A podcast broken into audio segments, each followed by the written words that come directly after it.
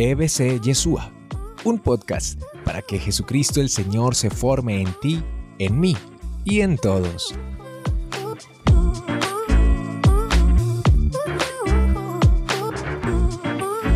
En esta ocasión vamos a reflexionar sobre la unidad. Qué importante es la unidad. La unidad en un equipo de trabajo, la unidad en un equipo de fútbol o en cualquier deporte, la unidad en la familia, la unidad en el matrimonio, la unidad en la pareja y la unidad en la iglesia, la unidad en los ministerios de evangelización, la unidad en la comunidad, la unidad en tantos espacios, en tantos lugares y en tantos grupos sociales para poder tener objetivos claros, para poder tener resultados eficaces. Jesucristo nos ha dicho, que ustedes sean uno, como el Padre y yo somos uno.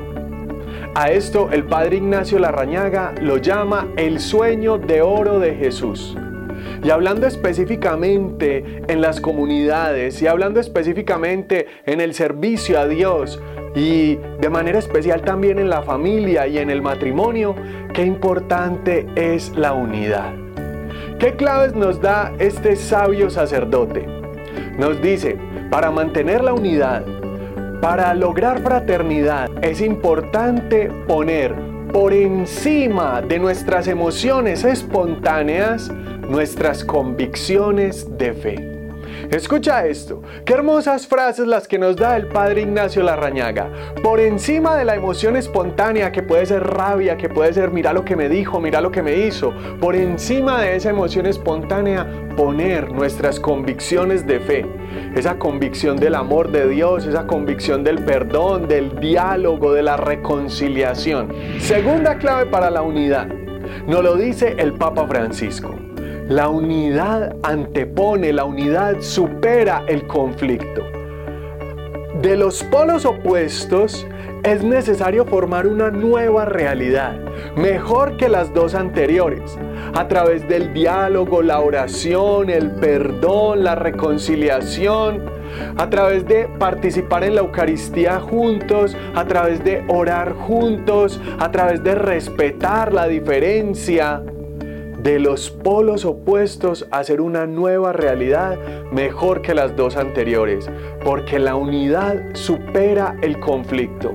A pesar de los conflictos que estés viviendo en tu hogar, en tu matrimonio, en tu comunidad, en tu familia, en el ministerio o en el apostolado, es más importante la unidad. Hay que superar el conflicto. Dice el Papa Francisco que el conflicto hay que padecerlo, superarlo, transformarlo, encararlo, pero que la unidad supera el conflicto. Así nos dice pues el Papa Francisco en su exhortación apostólica Evangelii Gaudium. La unidad a su vez es el único camino a la santidad. Lo más fácil siempre será dejar las cosas tiradas. En este grupo no me entienden, me voy. En mi familia no me entienden, me voy. Esta mujer no me entiende, me voy. Lo más fácil siempre será dejar las cosas tiradas. Pero el Señor nos invita a la unidad porque la unidad, la búsqueda de unidad es a la vez un camino de santificación para ti y para mí.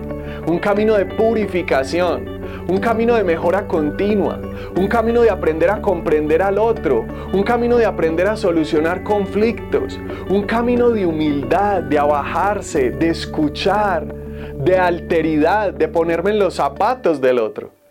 Y esta unidad da mucho fruto. ¿Cómo no va a dar fruto un papá y una mamá unidos para poder sacar adelante y educar unos hijos en una cuna de amor y en una cuna de misericordia? ¿Cómo no va a dar fruto una iglesia unida en donde haya respeto, diálogo y tolerancia para evangelizar con eficacia y con testimonio? Claro, la unidad da frutos y por eso es que el enemigo quiere atentar contra la unidad dividiendo, murmurando y generando guerra. Pero nosotros no nos podemos dejar tentar. La unidad es nuestro camino de santificación y a la vez la unidad está crucificada. Así como Jesucristo está crucificado y no se baja de la cruz por amor a ti y a mí, por tu salvación y por mi salvación, porque lo entrega todo allí, hasta la última gota de sangre en esa cruz. Asimismo la unidad está crucificada, porque la unidad tiene que pagar un precio. Pagar el precio de soportar al otro, pagar el precio de perdonar los defectos del otro, pagar el precio de aguantarse muchas cosas que quizás no están bien, pero que por amor a los hijos, pero que por amor a un bien mayor se soporta esa cruz. La unidad crucificada que genera fruto y fruto abundante. La unidad crucificada que se entrega y se hace abnegada por un bien a los demás, por un bien a los que vienen, por un bien a los hijos, por un bien a la comunidad, por un bien mayor. Hoy el Señor nos llama a que como Cristo y el Padre son uno, nosotros seamos uno.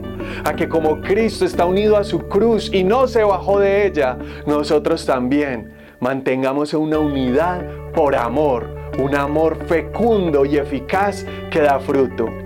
Porque si el grano de trigo no muere, no da fruto. Pero si muere, mucho fruto da, fruto en abundancia, fruto de vida.